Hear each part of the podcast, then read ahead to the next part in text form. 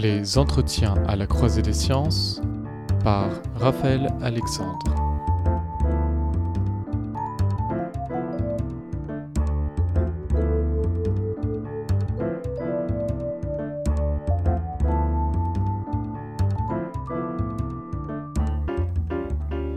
Prédire n'est pas expliquer. C'est le titre d'un livre de René Thom, mathématicien de la seconde moitié du XXe siècle. Si une théorie scientifique a pour but premier d'avoir la capacité d'incorporer des phénomènes, c'est-à-dire d'avoir la capacité de prédire, cela n'est en revanche pas toujours synonyme d'une capacité à expliquer. Les mathématiques ne font pas exception. Un exemple éloquent est le sujet des nombres complexes. Les nombres complexes, ce sont des quantités qu'on introduit théoriquement pour résoudre un problème, comme la résolution d'une équation polynomiale, mais cette introduction n'est pas accompagnée d'une explication. Si l'efficacité est flagrante, il est en revanche beaucoup plus mystérieux de la nature des objets en jeu. De quoi un nombre complexe est-il le nom? La réponse classique à cette question est de dire qu'un nombre complexe peut être représenté par un point du plan. Si cette incarnation propose une représentation, elle ne devrait pourtant pas omettre le fait qu'elle n'explique pas la nature véritable. Pierre Vanov est physicien théoricien au National Research University High School of Economics of Moscow. Il est aussi à l'IPHT à Saclay. Il a traduit avec Françoise Lost le livre de Pavel Florensky, Les imaginaires en géométrie, publié chez Zone Sensible. Bonjour. Euh, Est-ce que vous pouvez nous, nous raconter un peu l'histoire de, de, ce livre et d'abord qui était euh... Pavel Florensky ou Paul Florensky en français euh, est un, une sorte de génie russe. C'est quelqu'un donc qui est né avant la révolution russe en, Russie, avant la révolution bolchevique, et euh, qui a commencé à s'intéresser aux sciences, aux mathématiques, à la physique. Mais euh, il s'est rendu compte que les sciences ne satisfaisaient pas son, sa volonté de compréhension du monde et son, son attirance vers le, les aspects mystiques et religieux de la chose. Et euh, malgré des études brillantes de mathématiques, il est devenu prêtre. Et euh, après euh, avoir prononcé ses voeux, euh, il continuera quand même à travailler à la fois en théologie, en mathématiques, en physique, et non pas dans des œuvres euh, disjointes, mais dans des œuvres qui mélangent justement tous ces aspects, les sciences et la religion, pour donner une vision euh, unifiée et glorifiée euh, du, monde de Dieu et une approche nouvelle à la fois euh, à la théologie et à la, science. Alors bah, voilà, par exemple, Pavel Florensky propose une relecture de l'enfer chez Dante, où il, pense comprendre que, ce serait la, bouteille de Klein. Bon, cette lecture spirituelle, elle est, évidemment un peu, étonnante. Comment est-ce qu'il faut la, comprendre dans, ce livre? Par ailleurs, on peut noter que cette, cette lecture euh, plus théologique, spirituelle, elle est assez mineure dans, le livre finalement. Enfin, ça n'apparaît qu'à la fin. Euh, c'est pas, pas du tout le, propos central. Oui, alors, euh, c'est un livre qui est une histoire en fait. À la fois le livre et la traduction, une histoire assez intéressante qui est mêlée avec euh, l'histoire de la Russie et de la révolution russe. Euh, donc, euh, le livre est composé de neuf euh, chapitres et euh, la majorité du livre a été écrit quand Pavel Florensky avait une vingtaine d'années et il a fini ça euh, plus tard en 1922 euh, en ajoutant les derniers chapitres, justement les chapitres qui contiennent des discussions plus philosophiques comme l'interprétation du trajet de Dante dans la Divine Comédie, ou aussi des commentaires très intéressants d'un point de vue de l'histoire des sciences euh, de la théorie d'Einstein et comment est-ce qu'il voyait interpréter la théorie de la relativité d'Einstein. Et euh, donc ce livre en fait est, est, un livre qui contient beaucoup de, de mathématiques, dans le sens qu'il contient de la, géométrie, il contient de l'analyse, de l'analyse complexe, et euh, Florensky euh, jeune, donc qui correspond euh, sept premiers chapitres du livre, euh, n'était pas satisfait par l'interprétation, l'usage que euh, on faisait de la géométrie complexe, des nombres complexes. Alors, les nombres complexes, comme il dit, dans le sens défini par euh, Cauchy et ceux qu'on apprend, par exemple, quand on fait des études de mathématiques à l'université. Et la raison pour laquelle il n'était pas satisfait, c'est que pour lui, il y avait déjà le germe de fait que la description mathématique habituelle ne rentrait pas dans une vision un peu plus globale du monde. Et l'idée de, Florensky, en fait, héritée de, euh, de son euh, enseignement mathématique euh, à Moscou, est l'importance des discontinuités dans les fonctions. Et il veut utiliser ça pour expliquer en fait qu'il existe plusieurs plans de réalité dans le monde. Alors par exemple, il prend l'exemple de l'aire d'un triangle et il explique effectivement, euh, il y a une question, enfin, il faut se poser la question d'orientation. Quand on a un contour dessiné dans le plan, il faut orienter ce contour et euh, on apprend effectivement que euh, ça définit la direction de la normale au plan et que ça, permet de, calculer l'aire euh, de la surface délimitée par ce contour. Mais que si jamais on retourne ce plan, on renverse effectivement l'orientation et donc l'air pourrait changer de signe. Et pour lui, ces notions de, donc, euh, d'interface, c'est-à-dire de face dessus, face dessous, est liée à la notion d'interface en de discontinuité en mathématiques, d'interface en physique, et de manière un, peu plus générale, de, euh, de la réalité euh, dans laquelle nous, hommes, vivons, et d'une réalité divine, enfin plus exactement d'idées euh, platoniciennes, puisqu'en fait il, veut remonter un peu à une vision euh, ptolémaïque du monde, euh, et que la transition entre un monde idéal des idées universelles, immuables, et notre monde factuel dans lequel on vit, se fait à travers justement un passage d'interface. Bon, en fait, bon, il me semble que Florensky interroge la question de la représentation des, théories mathématiques. Il pose la question aussi de ce que doit être une bonne représentation, surtout. C'est comme ça qu'il débute son livre en critiquant euh, l'approche euh, de, Cauchy, entre autres. Euh, bon, c'est un problème qui est, évidemment pas restreint au nombre complexe. Bon, je pense qu'on peut dire sans trop se mouiller que Florensky propose une approche philosophique en fait au, problème. Il essaie de délimiter ce, qu'il veut faire. Qu'est-ce qu'on peut dire de cette pratique philosophique et, et en fait, le, fond qui m'intéresse là-dedans, c'est de dire Florence qui avait une pratique euh, philosophique que n'avaient plus après les, enfin que n'ont plus aujourd'hui les, théoriciens en, mathématiques. Ils n'ont plus cette approche-là euh, des nombres complexes, par exemple. Est-ce que c'est, est-ce que c'est une lacune dans la formation de plus avoir une, approche philosophique et de devoir avoir des exigences envers une représentation des théories, ou est-ce que c'était une, pratique qui est plus applicable aujourd'hui euh? Alors en fait, euh, moi je, je, vois personnellement une différence culturelle importante entre euh, l'approche qu'on a des mathématiques en France et celle pratiquée par les Russes.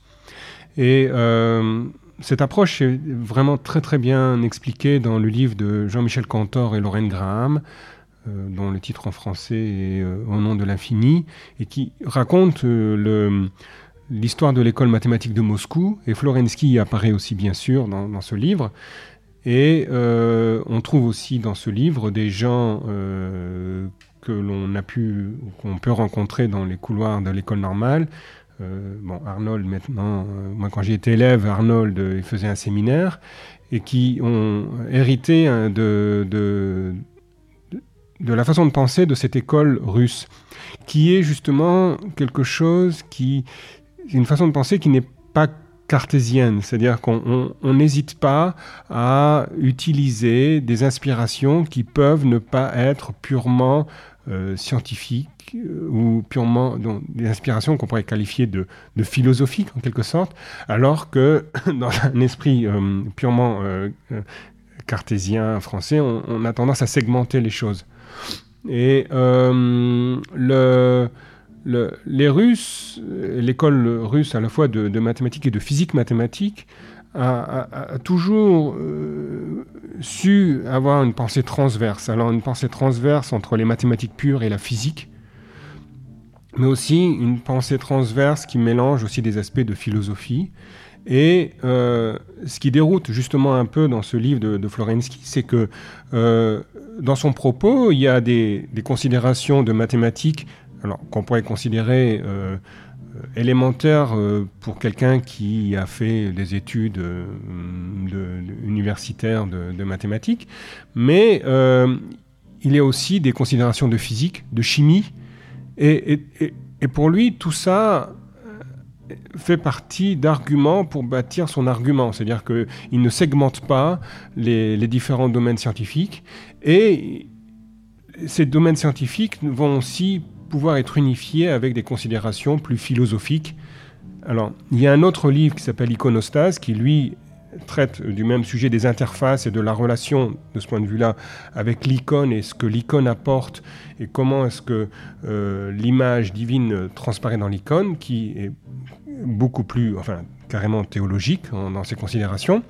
Et donc pour lui, euh, Florensky, euh, et comme beaucoup de Russes que je, que je connais, euh, ne, la pensée globalisante, c'est-à-dire qu'on on, ne se restreint pas à utiliser un argument d'un domaine particulier, sachant que on peut illustrer ou s'inspirer d'autres domaines. Et ça, c'est très différent, je pense, entre la façon dont on, nous sommes éduqués en France et la façon dont euh, les, Russes ont l'habitude de penser, qui fait parfois l'impression d'une pensée brouillonne, euh, brouillon, euh, mais au moins elle est beaucoup plus riche et souvent surprenante.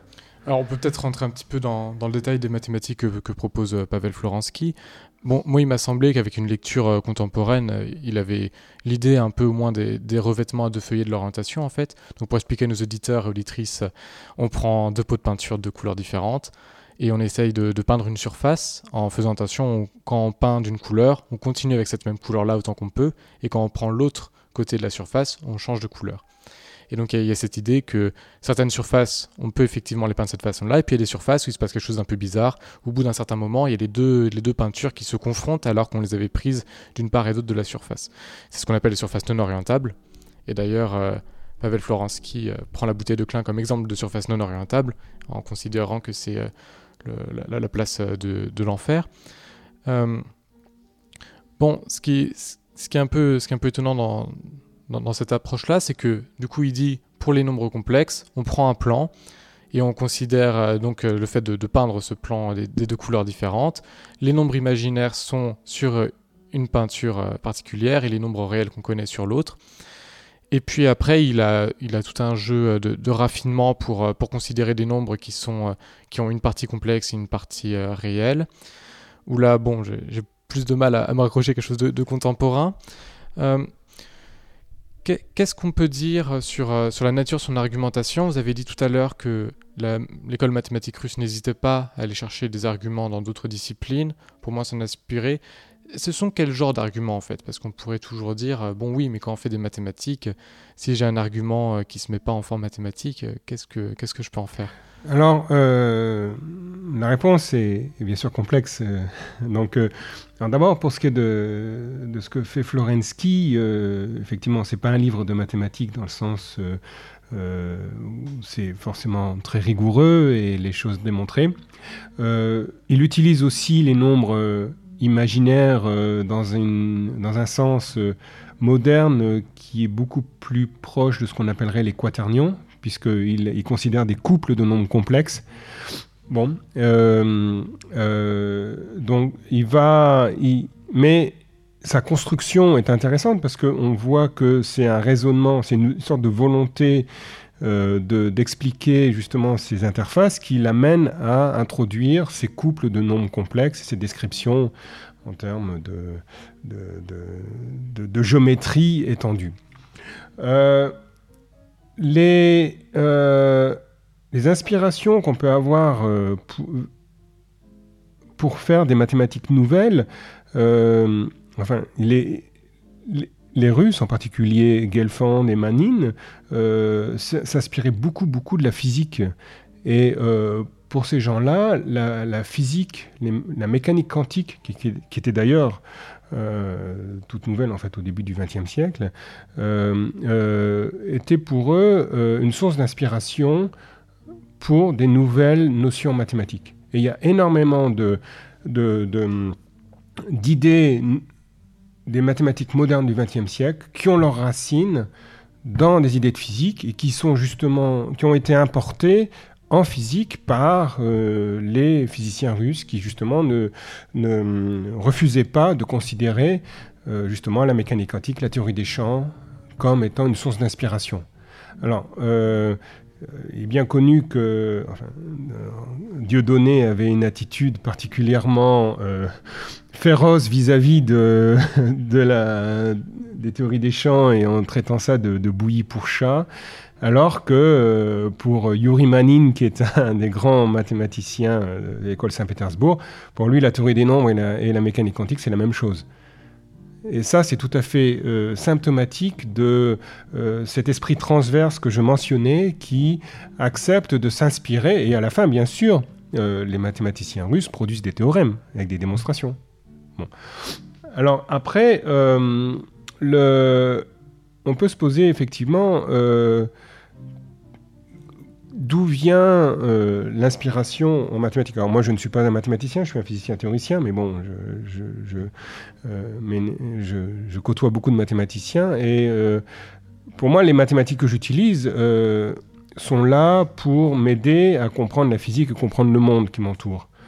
Et alors qu'on pourrait avoir une, définition des mathématiques qui soit beaucoup plus abstraite et qu'une recherche d'une vérité pur, intrinsèque, détaché de toute euh, contingence euh, matérielle et, et, n'est pas tout à fait. Alors, dans les deux cas, on peut bien sûr produire des choses très intéressantes, mais in fine, euh, qu'est-ce qu'on veut? Est-ce qu'on veut expliquer le monde qui nous entoure, c'est-à-dire le monde physique pour un physicien, ou le monde dans sa globalité, comme le euh, comme Florensky veut le faire, en incluant justement les aspects de théologie. Aujourd'hui, euh, la physique moderne fait face à, des problèmes importants posés par finalement la question du Big Bang, qui revient de manière aiguë. Les théories d'unification, comme la théorie des cordes et les théories fondamentales, ont donné une certaine solution au Big Bang, et une des conséquences serait qu'il pourrait exister des, milliards d'univers euh, similaires au, nôtre, euh, ce qu'on appelle le multivers. Et de fait, certains disent euh, non, ce n'est pas scientifique. Et d'autres disent si, si, c'est une conséquence scientifique d'une théorie fondamentale. Et là, il y a un point de vue, il y a une attitude philosophique totalement différente entre les gens qui acceptent ça et ceux qui refusent ça donc je crois qu'on peut euh, peut pas décemment euh, faire abstraction de certaines considérations philosophiques quand on veut faire de la science, euh, parce que au bout d'un moment, on se pose la question de qu'est-ce qu'il y a, quelle est la signification d'une théorie de tout, et selon effectivement nos convictions philosophiques, on va, on va, ou religieuses, on va y mettre Dieu, ou on n'y mettra pas Dieu, mais dans ce cas-là, il faudra trouver un autre schéma. Et, Florensky, lui, bien sûr, en tant que, prêtre, euh, inclut Dieu dans sa description, ce que d'autres ne partageront pas, mais bon, c'est voilà. Mais pour moi, ça me semble être euh, nécessaire d'avoir une, vision plus globale que juste technique, scientifique et un peu peut-être aride. on reparlera de, de, votre pratique de, la physique juste dans un instant. J'aurais, aimé quand même qu'on parle un peu de l'accueil du livre euh, pendant, euh, lors, de sa parution en, Russie. Euh, est-ce, est-ce qu'il a été critiqué sur les mathématiques en Russie, par exemple? Ou est-ce qu'il a été critiqué sur la philosophie, la lecture religieuse? Et, aussi, bah, quelle, quelle, a été la, la relation avec la, révolution bolchevique Alors, le personnage Florensky est un personnage compliqué. Euh, parce qu'en fait, euh, c'est quelqu'un qui a eu une production intellectuelle euh, dans différents domaines. Il était philosophe mystique, il a été mathématicien. Et donc, selon les périodes, il, a, il, a, été considéré comme étant plus philosophe religieux, plus scientifique, maintenant martyr. et bien sûr, toutes ces visions partielles sont justes, mais, euh, la vision globale de Florensky, à mon avis, reste toujours à, comprendre. Et on, découvre euh, de plus en plus de, textes et de, sources à, son sujet. Et donc, euh, j'espère qu'on arrivera à comprendre beaucoup mieux sa personnalité prochainement. Donc, au moment de la Révolution, en 1917, Florensky était déjà prêtre et comme c'était un scientifique euh, exceptionnel, c'était un esprit extrêmement brillant, euh, il a travaillé à l'Institut d'électrification de, l'Union soviétique. Et euh, donc il y a une anecdote tout à fait connue. Trotsky se rend à l'Institut d'électrification, dont il est le, directeur, et il rencontre dans les couloirs euh, quelqu'un habillé en soutane avec une croix pectorale. Et euh, donc il demande qui c'est. On lui dit Ah, c'est le professeur Florensky. Donc il répond Ah oui, je sais. Donc il va le, voir et euh, il lui dit Il y aura prochainement un, un congrès d'ingénieurs et il souhaiterait qu'il fasse une communication. Il lui dit Mais bien sûr, vous n'irez pas habillé comme ça. Et Florensky répond que ben, il, n'a pas d'autre habit et de toute façon, il n'a pas renoncé à ses vœux. donc, il fait une, euh, présentation à ce congrès, euh, habillé en soutane, et l'auditoire est bien sûr fasciné par euh, la qualité de la présentation scientifique, mais aussi confus par l'écart entre la clarté de l'esprit et l'habit de, prêtre que, porte euh, Florensky, puisque pour les, soviétiques, l'Église euh, représentait l'obscurantisme devant la Révolution. Et donc, jusqu'en 1900, jusqu'à la, fin des années 20, euh, Florensky sera toléré, c'est-à-dire qu'on tolérera le fait qu'il revendique ben, d'être prêtre et parce qu'il était utile au développement de l'Union soviétique.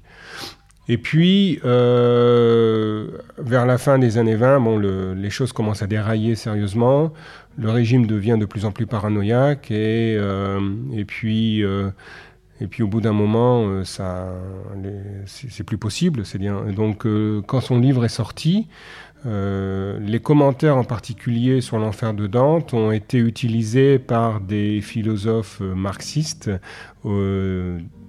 pour euh, l'attaquer et euh, les conséquences de ça ont été euh, donc qu'il était envoyé dans les camps. alors il s'est défendu dans la postface écrite par son petit-fils. on voit la lettre de réponse de Florensky aux attaques, mais le, le, dommage était fait, c'est-à-dire que c'était un processus irréversible. Il finira de toute façon dans sa vie, enfin il sera envoyé à la fin de sa vie dans, les camps sur les îles Salovki en mer Blanche. Et puis, euh, le 8 décembre 1937, il sera fusillé. Euh, et euh, le, régime ne, pouvait finalement plus du tout tolérer quelqu'un comme lui. Alors, Florensky avait survécu, enfin en tout cas son œuvre avait survécu, surtout à Paris, en France, par, euh, grâce aux philosophes russes qui ont été expulsés de Russie en 1922 dans le bateau des philosophes. donc en particulier euh, euh Sergei Bulgakov, Berdyaev, tout ça, qui sont venus à Paris, ont créé un institut théologique, l'Institut Saint-Serge, et faisait vivre là une, disons, c'était l'âge d'or de la, de, la, de la philosophie euh, russe euh, orthodoxe.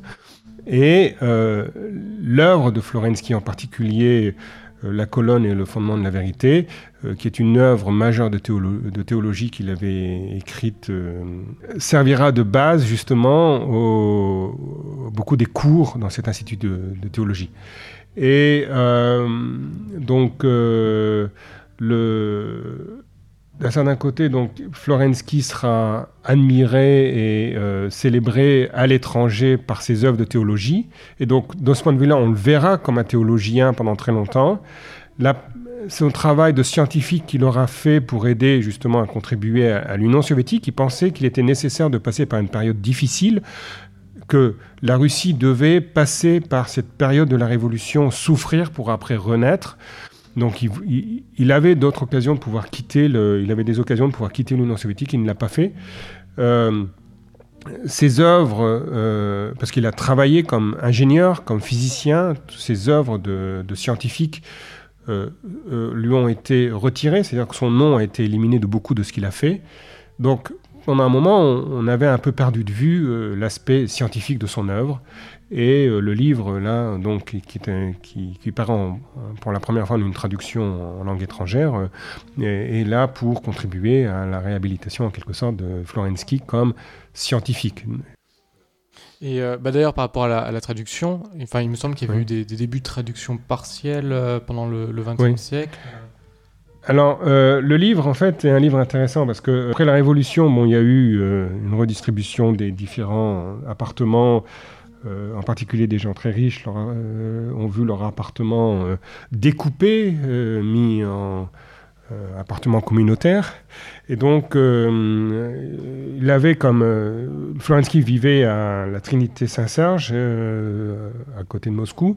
Et donc, il, avait comme voisine une, noble russe qui euh, finalement n'avait pas grand-chose d'autre à faire que d'essayer de traduire en français son, œuvre. Enfin, comme beaucoup de, Russes, elle écrivait, euh, enfin, elle parlait français. Et euh, alors que j'avais déjà commencé à traduire le livre, j'ai été mis en contact avec quelqu'un qui, donc Françoise Lust, on, m'a dit de contacter Françoise et Françoise m'a dit qu'elle avait en fait la traduction en français. Et, euh, mais que enfin, cette traduction été, euh, est, intéressante d'un certain point de vue, mais n'était pas du tout exploitable et ne pouvait pas en faire. N'était pas une traduction juste, dans le sens où il y avait euh, la, la, la, personne qui avait traduit ce livre n'avait aucune connaissance mathématique, et donc toutes les notions mathématiques étaient de physique étaient mal traduites et il y avait des contresens. C'était Sofia Ivanovna. Onieva, et je lis que c'est en 1926. Oui, 26, ah, c'est ça, 1926, oui. Et euh, après, euh, d'autres personnes euh, avaient essayé de traduire ce, ce livre, donc finalement, j'ai, je suis avec Françoise Lust, on a donné en fait, on a indiqué dans le livre en fait les différentes personnes qui avaient traduit ce livre en quelque sorte, mais bon, notre, enfin, notre traduction est une traduction euh, essentiellement presque ab initio, donc, euh, mais néanmoins, on trouvait intéressant d'expliquer qu'il y a eu plusieurs étapes de, d'essais de, traduction en français. Euh, Florensky n'est pas quelqu'un qui a un style forcément toujours très, très clair. En tout cas, moi, je ne suis pas un traducteur professionnel. Et je me suis retrouvé parfois face à des, des, problèmes de, traduction assez, euh, assez aigus. Bon. Mais euh, indépendamment de ça, le livre a été très bien reçu par certains des contemporains. Et, et, l'un des contemporains qui, les plus connus qui, qui, adorait ce livre est Mikhail Bulgakov, l'auteur du Maître et Marguerite. Et avait chez lui une, copie du livre, euh, Les Imaginaires en géométrie, annoté, et euh, le canevas justement de son livre, Le Maître et Marguerite, les, trois mondes où se déroule l'action du Maître et Marguerite sont directement inspirés de la construction. Euh, mathématiques décrites dans le livre de Florensky. Et puis il y a aussi d'autres euh, paragraphes euh, qui ont des échos directs euh, avec ce qu'on trouve dans le livre. donc culturellement, les gens en fait étaient, ont été assez impressionnés par justement cette vision nouvelle que Florensky essaie d'introduire dans ce livre. mais après, bon, ça a été oublié. Et bon, euh, bon, pour en venir un peu, un peu à vous, euh, Pierre Veneuve, euh, vous êtes physicien théoricien, vous avez, vous avez donc travaillé beaucoup sur le problème de la grande unification. vous travaillez toujours dessus, je, pense. est-ce, que, vous reconnaissez des, difficultés dans le problème de la grande unification dans le livre de, de Florensky? En d'autres termes, est-ce que des problèmes des physiciens d'aujourd'hui sont vraiment proches de, ce que Florensky discutait?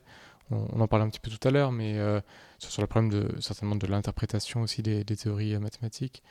Alors, bon, ce qui m'intéresse, ce qui m'intéressait directement, ce qui m'intéresse d'ailleurs toujours aussi dans, ce livre, du point de vue de, physiciens travaillant sur la théorie des cordes et, et donc de la relativité générale aussi, étaient les commentaires de Florensky sur la théorie d'Einstein, de la relativité. Alors c'est vrai qu'il fait des commentaires qu'on pourrait qualifier aujourd'hui de, bizarres, euh, surtout que euh, il, a, il veut revenir à une description euh, aristotélicienne et aussi celle de Ptolémée du, système solaire. donc on, a un peu l'impression qu'il refuse tout ce que le Copernic et toute la cosmologie hein, moderne de l'époque. Mais néanmoins, il fait des, il a des commentaires intéressants sur euh, la relativité restreinte et générale d'Einstein, qui, euh, si on les lit non pas comme étant des considérations de physique, mais des considérations plus de, philosophie, prennent un, relief, euh, moi je trouve, qui vaut le, coup d'essayer de, réfléchir à pourquoi est-ce que Florensky disait ça. Alors, il, il faut voir qu'en 1922, bon, la théorie d'Einstein qui datait de 1917, 1915, avec la Révolution, ça, maintenant je mélange les dates, du, du, enfin, du 25 novembre 1915, n'est pas totalement comprise et admise par tout le monde. Alors bien sûr, euh, dans ses travaux, euh, Einstein avait un physicien, avait compris l'importance de faire des prédictions observables. La déviation de la lumière par le Soleil, c'est dans ses papiers. En 1919, euh, Eddington et Dyson confirment expérimentalement. Et ça contribue effectivement à faire accepter la théorie d'Einstein comme étant une théorie de la gravitation. Mais euh, il y a beaucoup de choses surprenantes et philosophiquement euh, difficiles à accepter dans ce qu'Einstein apporte. Et en 1922, on ne sait pas euh, vraiment qu'il existe d'autres galaxies. La, cosmologie telle qu'aujourd'hui on l'imagine avec un univers en expansion et différentes galaxies et des amas de galaxies et beaucoup de choses euh, que nous, en fait, on est vraiment un, point dans un, univers immense qui, évolue euh, dans le temps et dans l'espace. Euh, ça date avec des travaux. Ça commence vraiment avec les travaux de Hubble. Mais Hubble, ces, premières mesures qui vont justement indiquer qu'il y a d'autres galaxies et puis aussi le, mouvement des galaxies date de 1925. Donc en, 22, à cette époque-là, euh, il faut remettre les choses dans leur contexte.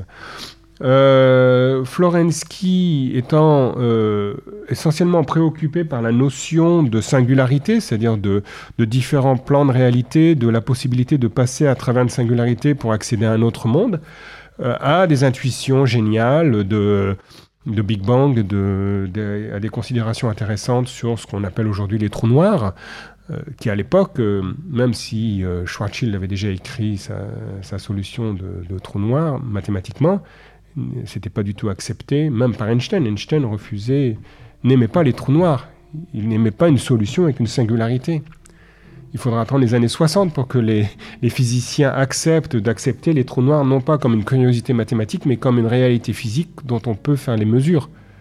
Aujourd'hui, on nous dit que les trous noirs, euh, on mesure les ondes gravitationnelles émises par la coalescence des trous noirs. Pour arriver là, il a fallu qu'on accepte qu'on puisse faire une mesure physique caractérisant les trous noirs comme objets physiques et non pas mathématiques. Et tout ça, ça a vraiment, euh, c'était un changement de, conception qui a, qui est apparu dans les années 60. Einstein, pour lui, les trous noirs, il n'aimait pas ça. Et donc, euh, tous les commentaires que Florensky fait là-dedans, mais non pas, c'est pas des commentaires de physiciens, c'est des commentaires de euh, en quelque sorte de philosophe euh, mystique dans une vision holistique du monde. Et donc les trous noirs, des singularités, tout ça c'est bien parce que ça lui permet justement de connecter des mondes différents et des plans de réalité différents. Et, donc, en quelque sorte, il y a dans ce, dernier chapitre, qui est en fait la, partie, disons, la plus, la plus difficile à la fois et puis aussi la plus novatrice du livre, des germes de, après d'idées qui sont philosophiquement après développées par d'autres souvent sans connaître ce que Florensky a fait, pour, parce que à cause de, la censure qu'avait euh, exercé le, régime soviétique sur son œuvre, mais, euh, mais là, de point de vue, je pense, de l'histoire des, sciences et de la pensée, ce livre, effectivement, et montre que c'était un visionnaire. Il fait par exemple une remarque sur, euh, sur la vitesse de la lumière, où il dit que on pourrait très bien imaginer des objets qui vont à une vitesse supérieure, mais que justement ce seraient des objets qui seraient dans un, dans un plan imaginaire de, la réalité, en fait. Euh, comment. Euh, c'est une, une, réflexion qui n'est pas purement physique, ça c'est certain. En revanche, elle essaye quand même de dire quelque chose sur le, sur le monde physique. Il y a quand même cette idée qu'il y a certains objets qui pourraient nous être euh, inaccessibles et qu'il faudrait dans la physique quand même les étudier. comment comment est-ce qu'en physicien vous, vous lisez ça?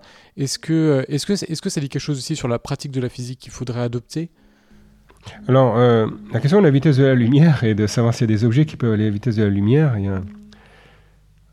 on peut faire différentes réponses.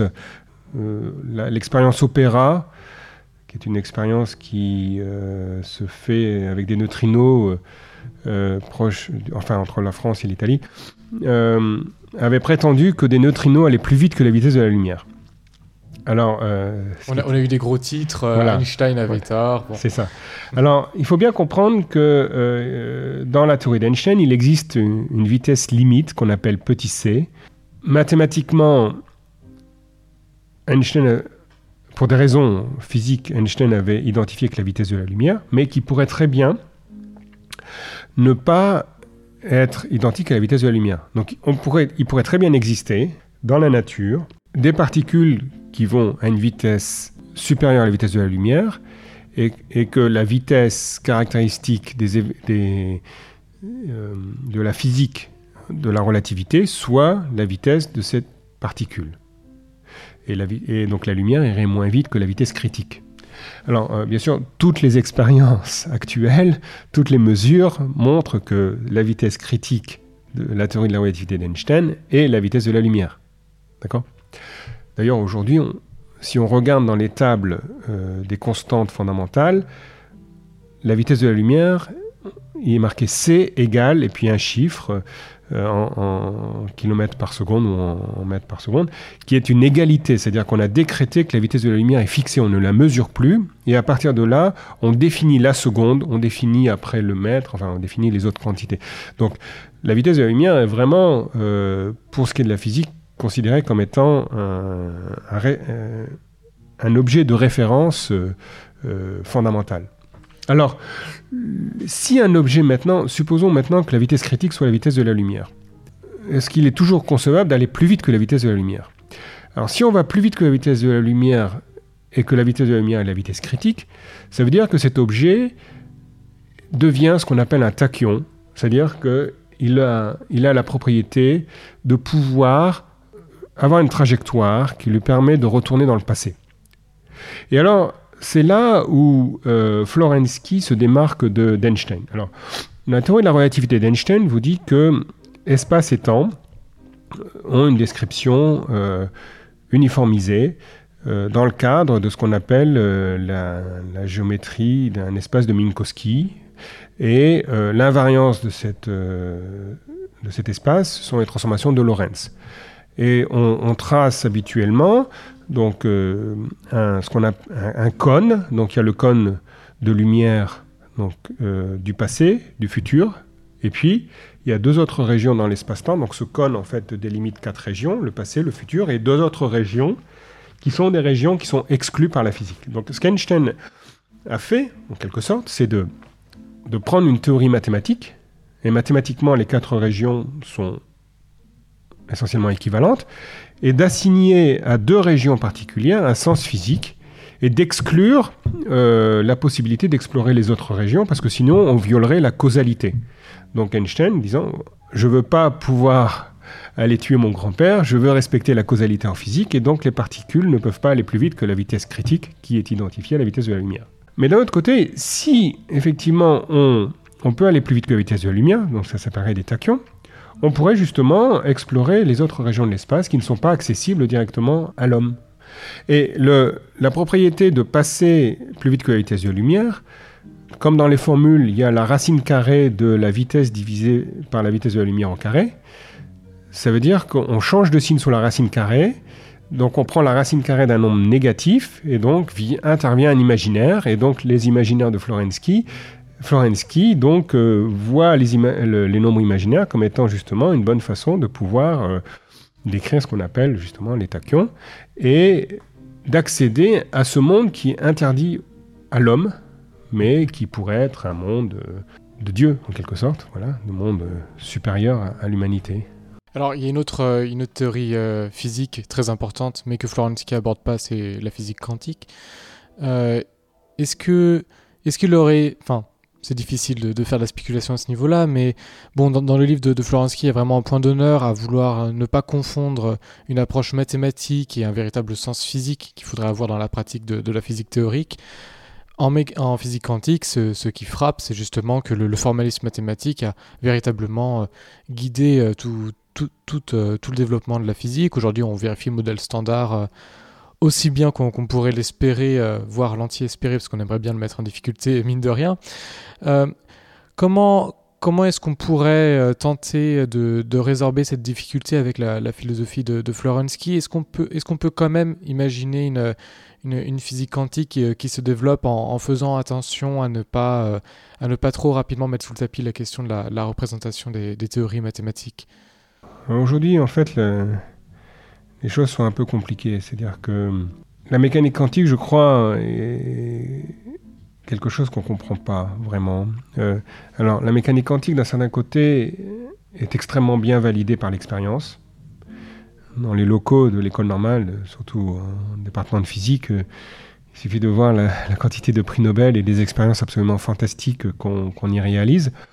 Euh, on peut même d'ailleurs y voir des atomes à l'œil nu en quelque sorte, ce qui est quand même absolument euh, exceptionnel, parce qu'on on se rend compte que les, prédictions de la mécanique quantique ont des manifestations euh, concrètes, c'est-à-dire c'est pas juste euh, des manipulations sur des opérateurs dans des espaces de Hilbert abstraits. On peut voir l'hélium superfluide et qui remonte les parois du, cryostat. Et, donc tout ça fait qu'il y a un aspect physique à la mécanique quantique.